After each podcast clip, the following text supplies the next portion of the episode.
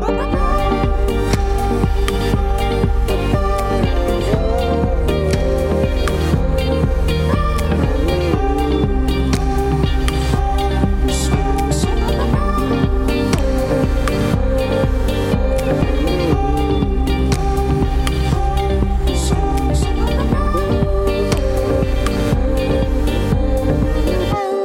Bonjour à toutes et à tous et bienvenue dans la Méridienne. C'est la rentrée et je vous transmets mes meilleurs voeux pour cette nouvelle année 2021.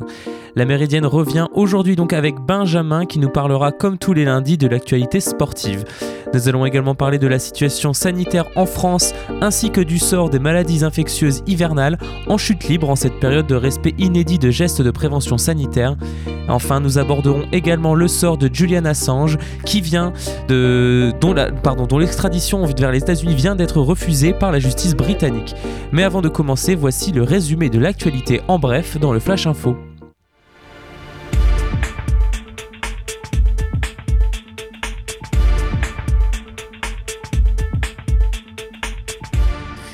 Nouvelle année, mais même combat pour Donald Trump.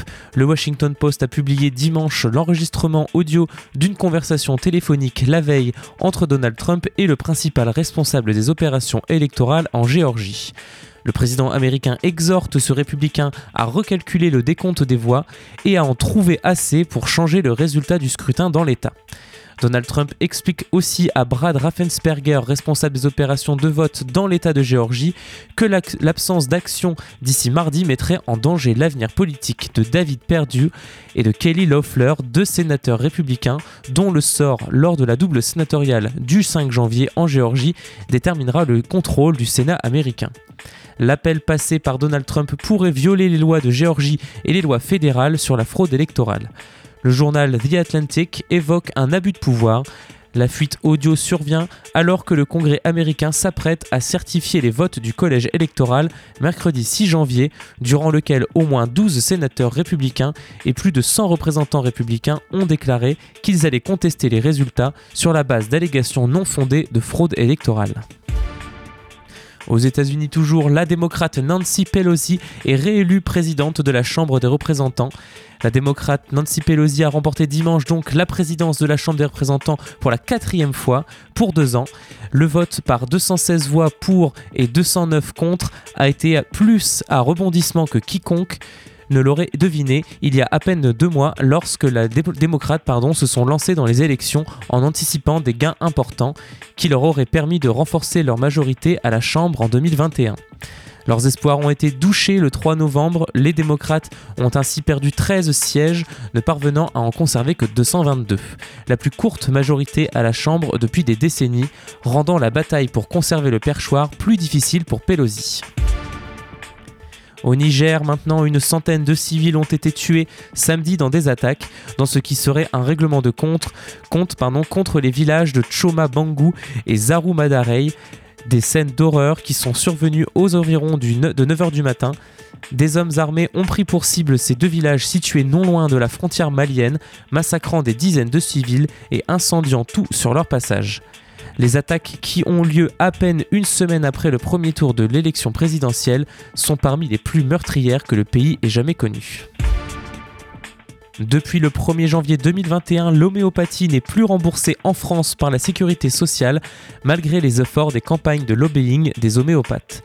Le taux de remboursement était déjà passé le 1er janvier 2020 de 30 à 15%. La décision du déremboursement avait été prise par Agnès Buzyn, l'ancienne ministre de la Santé, il y a près d'un an et demi. Elle pointait alors l'efficacité médicale des granules jugées insuffisantes. Jusqu'alors, ce traitement de médecine alternative coûtait à l'assurance maladie 130 millions d'euros par an. Depuis, le leader français Boiron a annoncé la suppression de 650 emplois, soit un quart de ses effectifs. Le laboratoire avait justifié ses licenciements par le déremboursement de l'homéopathie. Un faux prétexte dénonce au contraire les syndicats pour qui l'entreprise était déjà sur le déclin. Côté judiciaire, le dernier recours des industriels a récemment échoué. En effet, le Conseil d'État a validé le déremboursement de l'homéopathie et le rapporteur public explique notamment qu'en Europe, seuls le Luxembourg et la Suisse remboursent encore les produits homéopathiques. Après une semaine meurtrière pour les militaires français au Mali, la France devrait probablement réduire les effectifs de sa force anti-djihadiste Barkhane au Sahel nous serons très, probablement amenés à ajuster ce dispositif. Un renfort, par définition, c'est temporaire. C'est ce qu'a expliqué Florence Parly dans une interview au quotidien Le Parisien après le renfort de 600 soldats qui a porté les effectifs de Barkhane à 5100 hommes en 2020. Une décision sera prise à l'occasion du prochain sommet conjoint de la France et des pays du G5 Sahel en février à N'Djamena, au Tchad. Florence Parly a tenu à rappeler des succès militaires importants remportés par l'armée française, à la fois en neutralisant plusieurs hauts responsables de groupes terroristes et en attaquant les chaînes logistiques djihadistes. Après avoir été critiquée pour sa lenteur, la campagne de vaccination française contre la Covid-19 est en pleine refonte de stratégie. À la fin de la semaine dernière, le gouvernement a annoncé modifier sa stratégie de déploiement accélérant ainsi le calendrier d'administration des doses au personnel de santé âgé de 50 ans et plus. Au cours de la première semaine d'inoculation, la stratégie prudente et progressive adoptée par Paris pour apaiser les craintes de la population la plus sceptique du monde face au vaccin est donc tombée à plat. Alors que la France n'avait vacciné que 350 personnes, les Britanniques en avaient vacciné 1 million et l'Allemagne 238 000. Face à ces critiques, le professeur Alain Fischer, président du Conseil d'orientation de la stratégie vaccinale contre le coronavirus en France, justifie ce retard par la difficulté de transporter et de conserver le vaccin. Mais il promet une accélération croissante du rythme de vaccination. Aujourd'hui en France, 500 000 doses sont arrivées la semaine dernière et le même nombre devrait arriver cette semaine. C'est aussi une annonce du chef de l'État. Les 35 membres du collectif citoyen chargé de se prononcer sur la stratégie vaccinale française seront tirés au sort aujourd'hui. Le panel formé respectera des critères d'âge, de genre, de région de résidence, de niveau de diplôme, de catégorie socio-professionnelle et de type de domicile. Pour assurer une bonne représentativité des positions des personnes tirées au sort, celles-ci devront avoir répondu de manière variée à la question suivante. Sur une échelle de 1 à 5 Avez-vous l'intention de vous faire vacciner dans l'année 2021 contre le Covid-19 cette expression de leur position permettra de constituer a posteriori les équilibres au sein du collectif de citoyens afin d'avoir des avis et des recommandations reflétant les positions en présence au sein de la société française, selon le Conseil économique, social et environnemental. La première réunion de ce groupe de travail aura lieu le 16 janvier en vue d'un bilan attendu cet été. En décembre, le CESE e avait précisé que l'objectif des travaux est de nourrir le pouvoir exécutif et législatif dans la conduite de la campagne de vaccination et d'ajuster les réponses qui doivent être apportées aux Français. Outre ce collectif de citoyens, le CESE e a installé en son sein une commission temporaire pour piloter le dispositif visant à recueillir et relayer les préoccupations, les, observations et les interrogations des citoyens et de la société civile organisée. Une plateforme numérique de consultation du grand public sera aussi lancée en janvier. Et pendant ce temps, les distanciations sociales et les mesures sanitaires ont vu une chute drastique des maladies classiques entre guillemets de l'hiver. Grippe, gastro, pardon, bronchiolite, les virus saisonniers sont aux abonnés absents cette année. Les chiffres nationaux confirment, ce constat de terrain. À ce jour, on recense en France seuls 10 virus grippaux détectés, 9 en milieu hospitalier et 1 par le réseau des médecins sentinelles dans différentes régions, dont au moins 2 chez des personnes de retour d'un voyage à l'étranger, indique Santé publique France dans son dernier bulletin épidémiologique du 23 décembre, confirmant ainsi qu'il n'y a pas de circulation active des virus grippaux, contrairement aux années précédentes à la même période. La raison de cette chute sont le respect des gestes barrières à l'échelle nationale et à la campagne de vaccination plus importante contre la grippe de gens qui avaient peur d'attraper la grippe en même temps que le Covid, de peur des conséquences. Certains médecins déduisent donc que le rôle joué notamment par les adultes dans la transmission de la bronchiolite chez les jeunes enfants et peut-être d'autres virus respiratoires est plus important qu'elle ne le pensait. Paul-Henri Roca, médecin généraliste à Bordeaux, estime même que si les habitudes sanitaires comme se laver les mains autant qu'aujourd'hui persistent, cela permettrait de diminuer de façon durable, voire définitive, tout un pan des pathologies infectieuses. Enfin, une bonne nouvelle concernant la santé en ce début d'année. Vous écoutez La Méridienne sur Radio Phoenix. Et tout de suite, la toute première pause musicale de l'année dans la Méridienne. L'honneur revient à Asha Imuno et son titre Six Pack.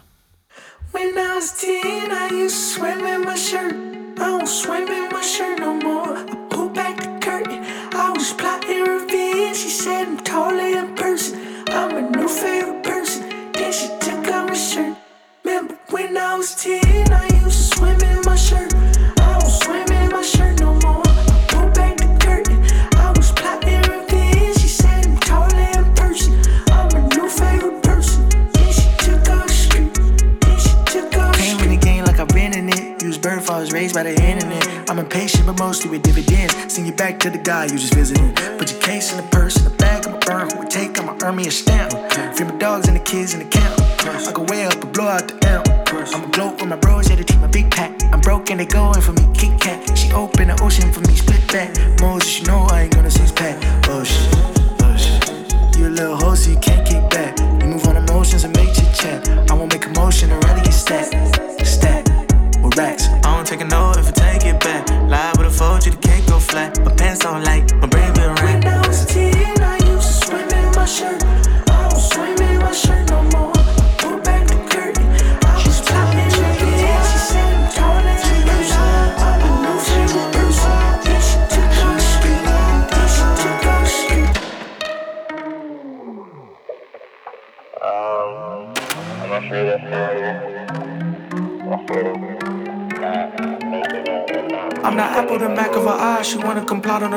Told her I'm straight. The recipe changing with time. That's how I end up on her mind. She fuck it up. I ain't do nothing. If it's bands on your head, they up in the race. You can keep your little wallet. We came for the same. And we stay side by side like six, seven, eight. It like the city of God. Rise of the rain. Hand in the flame. I handle the pain. Switch the Impala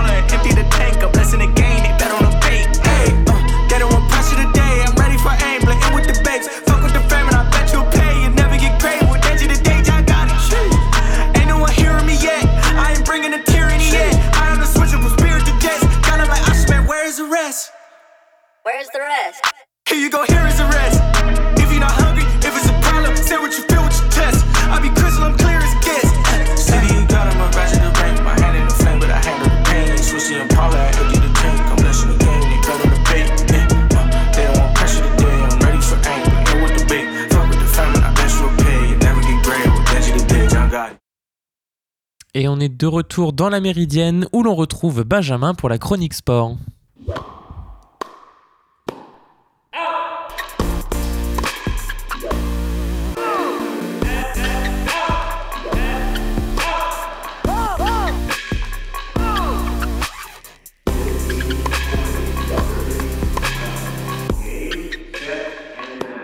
2020 est enfin terminé, c'est donc l'occasion de tirer un bilan sur cette année sportive très spéciale et d'avoir un aperçu sur ce qui nous attend pour cette année 2021. Dès le premier jour, 2020 a donné le ton d'une année très difficile pour les amateurs de sport. Le 1er janvier, c'est le légendaire patron de la NBA qui a révolutionné la Grande Ligue américaine, David Stern, qui nous a quittés. Il sera suivi quelques semaines plus tard par Kobe Bryant, décédé dans un terrible accident d'hélicoptère. L'année a donc commencé tristement et cela ne s'est pas arrêté là, bien au contraire. Dès la fin du premier trimestre de 2020, il a fallu dire adieu au sport pendant près de deux mois à cause de la pandémie de Covid-19. Il faudra attendre le mois de mai pour voir certains sports reprendre et même septembre pour d'autres. Mais une partie de l'âme du sport était absente, souvent enfermée dans des bulles pour empêcher la propagation du virus. Le monde du sport a pu en partie reprendre ses droits, mais sans ses supporters qui le fait vivre et qui fait aussi partie du spectacle. Et comme si 2020 n'avait pas été assez difficile, l'année s'est terminée comme elle avait commencé avec la perte de légendes du sport comme Diego Maradona, Christophe Dominici ou encore Gérard Rouillet. Après cette terrible année, tout le monde est entré en 2021 avec l'espoir d'une meilleure année, mais tel un éternel recommencement, elle s'est entamée comme 2020 avec la mort d'une légende NBA, le joueur et entraîneur Paul Westphal.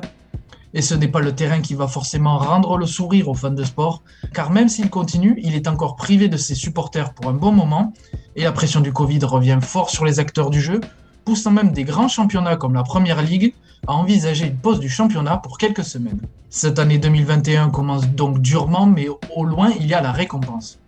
Pour les amateurs de sport qui auront survécu à ces 18 mois en enfer, le cadeau est un été qui s'annonce radieux avec un enchaînement Tour de France, Euro de football, Jeux Olympiques de Tokyo, Vuelta, US Open, saupoudré de Formule 1 qui devrait scotcher tout le monde à son canapé pendant près de 3 mois. Et en parlant des Jeux Olympiques de Tokyo, ces derniers sont déjà rattrapés par la pandémie de Covid-19. À 200 jours de l'ouverture, la capitale japonaise, tout comme les trois villes voisines de Saitama, Shiba et Kanagawa, pourrait passer en état d'urgence dans les prochains jours. Si Yoshihide Suga, le premier ministre nippon, décide de déclarer l'état d'urgence à Tokyo, la préparation des Jeux olympiques et paralympiques serait fortement perturbée. Sous un protocole sanitaire, le comité d'organisation devrait revoir sa copie, mais outre les préparatifs avant le jour J, le plan sportif coincerait également. Selon le groupe audiovisuel japonais NHK, seuls 20% de la délégation nippone serait bouclée. Après une première suspension des compétitions nationales au printemps dernier, la déclaration d'un deuxième état d'urgence viendrait une nouvelle fois mettre en pause le sport japonais. De plus, la population locale semble de plus en plus perplexe quant à la tenue de l'événement au pays du soleil levant. En décembre dernier, un sondage diffusé par la NHK était sans équivoque, puisque seulement 27% des sondés étaient favorables au maintien des Jeux l'été prochain. Pire, 32% d'entre eux sont pour une annulation de l'événement. Au total, ces JO reportés d'un an à cause de la pandémie devraient coûter 13 milliards d'euros. Cela ferait de Tokyo 2020 les Jeux d'été les plus chers de l'histoire, devant ceux de Londres en 2012. Et en parlant des événements sportifs majeurs de 2021, l'un d'eux a commencé hier avec le lancement du Dakar. Après 11 ans en Amérique du Sud, pour la deuxième année consécutive, le Dakar s'est dirigé vers l'Arabie Saoudite pour sa 43e édition. Jusqu'au 15 janvier, les centaines de participants vont parcourir les 7647 km du parcours en moto ou en voiture pour faire un tour du pays avec comme point de départ et d'arrivée la ville portuaire de Jeddah au bord de la mer Rouge. Le Dakar reste un événement majeur du monde du sport et l'événement principal et le plus suivi du rallye raid, mais il se retrouve aujourd'hui confronté aux évolutions du monde et à ses choix.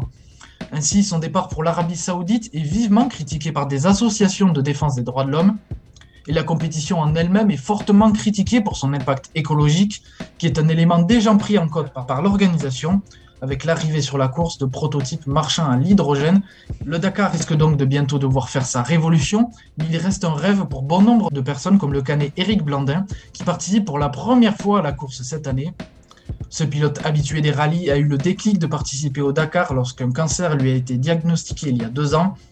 Aujourd'hui, au volant de la moto numéro 116, Eric Blandin réalise son rêve d'ado, preuve que malgré tout, le Dakar reste et restera toujours à part. Mais malheureusement, la nouvelle est tombée en fin de matinée. Éric Blandin a été victime d'une lourde chute à moto lors de la première étape de dimanche et doit donc interrompre sa participation à la compétition. Il affirme cependant que le moral est bon malgré tout.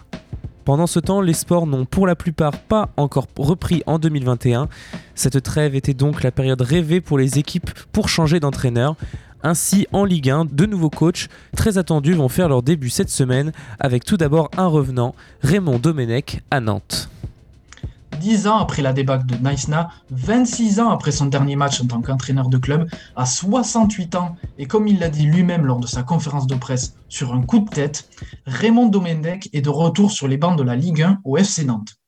Celui que tout le monde pensait à la retraite et que, soyons honnêtes, beaucoup espéraient qu'il soit à la retraite des bancs et même du monde du sport, est donc de retour pour le plus grand plaisir de ses nouveaux supporters. Raymond Domenech va nous expliquer sa vision du football. De quoi nous faire marrer pour les prochains week-ends. Au Kita Circus C'était lors de la reprise de l'entraînement que les supporters ont passé ce message. Mais en même temps, comment les blâmer? Fidèles de leur club depuis des années, qui plus est un club français historique, ils ont aujourd'hui à la tête de leur équipe pour espérer se maintenir un entraîneur qui n'a plus connu les bancs d'un club depuis 1993 et qui est sûrement la personnalité française liée au football la plus détestée du pays. La colère est d'autant plus grande chez les supporters que cette nomination vient du président du club, Valdemar Kita, qui est connu pour sa gestion bordélique du club avec 17 coachs depuis son arrivée en 2007 et pour son conflit ouvert avec les supporters. De l'autre côté, il y a une autre arrivée attendue sur les bancs de Ligue 1, c'est au Paris Saint-Germain avec Mauricio Pochettino. C'était annoncé depuis son départ de Tottenham il y a un peu plus d'un an et c'est désormais chose faite. Mauricio Pochettino est le nouvel entraîneur du Paris Saint-Germain. C'est d'ailleurs un retour pour l'Argentin qui, alors joueur, a rejoint le PSG il y a 20 ans tout pile, en janvier 2001. Il n'est resté que deux saisons et demie dans la capitale, mais le défenseur a marqué les esprits et les supporters, ce qui lui vaut pour son retour une cote d'amour très importante. Mais pour la garder, il faudra réussir là où, ils ont tous échoué, ainsi que ce soit Laurent Blanc, Unai Emery ou Thomas Tuchel, malgré une finale de Ligue des Champions lors du Final 8 particulier de l'été dernier, ils ont tous dominé au niveau national, mais ont toujours montré des limites en Europe. Mais Pochettino, lui, a déjà fait ses preuves en LDC de l'autre côté de la Manche en emmenant Tottenham en finale de la Ligue des Champions en 2019 et en faisant de Tottenham la meilleure équipe de Londres, chose impensable il y a encore quelques années. Au-delà de la Coupe d'Europe, la mission du stratège argentin est de recréer un jeu attrayant qui a disparu depuis quelques mois en installant Neymar dans un vrai collectif et en aidant Mbappé à reprendre sa progression, lui qui semble stagner depuis quelques mois. Et merci beaucoup Benjamin pour cette première chronique des sports de cette nouvelle année 2021. Vous écoutez La Méridienne sur Radio Phoenix. Et on fait une deuxième pause musicale, on revient pour la dernière partie de la première méridienne de l'année, juste après Laura Verse, on écoute Burn to Bright.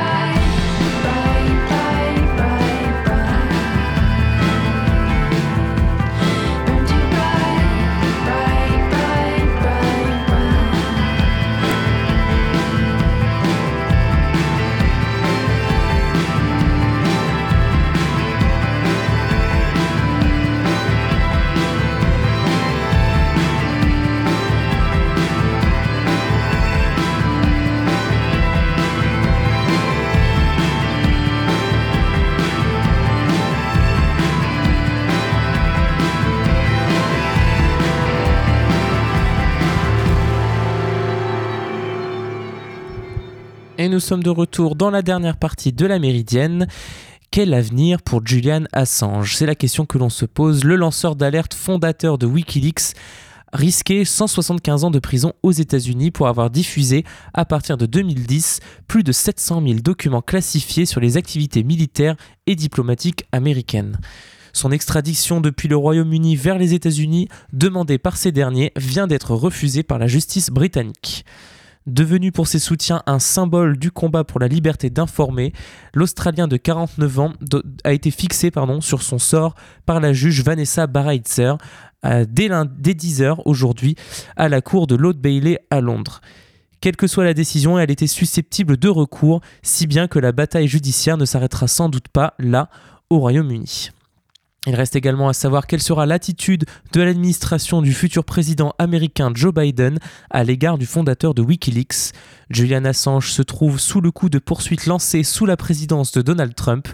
Sous son prédécesseur Barack Obama, qui avait Joe Biden pour vice-président, la justice américaine avait renoncé à poursuivre le fondateur de Wikileaks. Mais il y a tout juste dix ans, celui qui accédera pardon, dans moins d'un mois à la Maison-Blanche avait comparé Julian Assange à un terroriste high-tech. L'avocate Stella Morris, avec qui Julian Assange a eu deux enfants, a souligné dans une interview au journal allemand Der Spiegel, paru dimanche, qu'à la prison londonienne de haute sécurité de Belmarsh, où il est détenu, il n'a vu aucun de ses avocats depuis mars. La défense de Julian en a été sérieusement handicapée, a-t-elle dénoncé. Mais la situation à la prison de Belmarsh n'est rien comparé aux, aux, conditions de détention auxquelles il serait soumis aux États-Unis s'il était extradé, a-t-elle affirmé, et estimant que Julian Assange serait alors enterré vivant. L'Australien risque aussi aux États-Unis 175 ans de prison pour avoir diffusé à partir de 2010 700 000 documents classifiés sur les activités militaires et diplomatiques américaines, notamment en Irak et en Afghanistan. Les États-Unis reprochent au fondateur de Wikileaks d'avoir mis en danger des sources des services américains, accusation qu'il conteste. Parmi les documents publiés figurait une vidéo montrant des civils tués par les tirs d'un hélicoptère de combat américain en Irak en juillet 2007, dont deux journalistes de l'agence Reuters. Il revient à la justice britannique de déterminer si la demande américaine d'extradition qui lui est soumise respecte un certain nombre de critères légaux et notamment si elle n'est pas disproportionnée ou incompatible avec les droits humains. Christine Rafson, rédacteur en chef de Wikileaks, a déclaré dimanche à l'AFP qu'il était presque certain que la Cour se prononcera contre Julian Assange, dénonçant des biais dans la procédure. Dans un communiqué envoyé pendant le week-end, il a aussi estimé que le simple fait que cette affaire ait été portée devant les tribunaux et qu'elle ait duré aussi longtemps constitue une attaque historique à grande échelle contre la liberté d'expression. Pendant les cinq semaines d'audience, en février et en septembre, les avocats de Julian Assange ont dénoncé une procédure politique fondée sur des mensonges. Or, souligne-t-il, l'accord américano-britannique interdit selon elle expressément les extraditions pour les infractions politiques. Julian Assange a été arrêté en avril 2019 après sept ans derrière les murs de l'ambassade d'Équateur à Londres où il s'était réfugié après avoir enfreint les conditions de sa liberté sous caution, craignant une extradition vers les États-Unis ou la Suède, où il a fait l'objet de poursuites pour viol qu'il conteste, pardon, et qui ont depuis été abandonnées. Les conditions de détention du fondateur de Wikileaks ont été dénoncées par le rapporteur de l'ONU sur la torture, Niels Melzer. Dans une lettre ouverte à Donald Trump le 22 décembre, ce défenseur de Julian Assange a demandé au président américain sortant de gracier le fondateur de Wikileaks, qui n'est selon lui pas un ennemi du peuple américain. Finalement, l'extradition est donc refusée par la justice britannique aujourd'hui. La juge Vanessa Baraitzer a estimé que l'état psychologique de Julian Assange était incompatible avec une extradition. Lors d'une lecture des principaux éléments de son jugement, la juge a pourtant écarté un à un la plupart des arguments présentés par la défense du fondateur de Wikileaks. Elle avait ainsi estimé que la liberté d'expression ne s'opposait pas à l'extradition de l'Australien elle s'est cependant montrée beaucoup plus réceptive pardon, aux arguments liés à son état de santé. Lors de l'audience, plusieurs professionnels ayant examiné Julian Assange avaient estimé qu'il présentait de grandes fragilités psychologiques, souffrant notamment de dépression sévère et ayant notamment planifié son suicide en prison. La juge a estimé donc qu'une extradition vers les États-Unis, probablement vers une prison de haute sécurité en attendant son procès, faisait courir un trop grand danger à Julian Assange pour qu'elle accède à la demande américaine d'extradition. Cette décision offre une victoire à l'équipe de Julian Assange qui disait s'attendre à une validation de l'extradition mais aussi aux nombreux observateurs et ONG ayant souligné qu'une extradition vers les États-Unis pour des faits quasi exclusivement journalistiques représentait une grave menace pour la liberté de la presse. Ce jugement marque une étape décisive dans le bras de fer qui oppose l'Australien à la justice britannique et américaine. Ce n'en est cependant pas l'épilogue, l'accusation peut faire appel de la décision de la justice britannique. Et c'est ainsi que nous arrivons à la fin de cette émission. J'espère qu'elle vous a plu. On se retrouve demain pour un nouveau numéro de la Méridienne. Prenez soin de vous et bonne journée sur Radio Phoenix. Et je vous souhaite encore une nouvelle fois une bonne année 2021.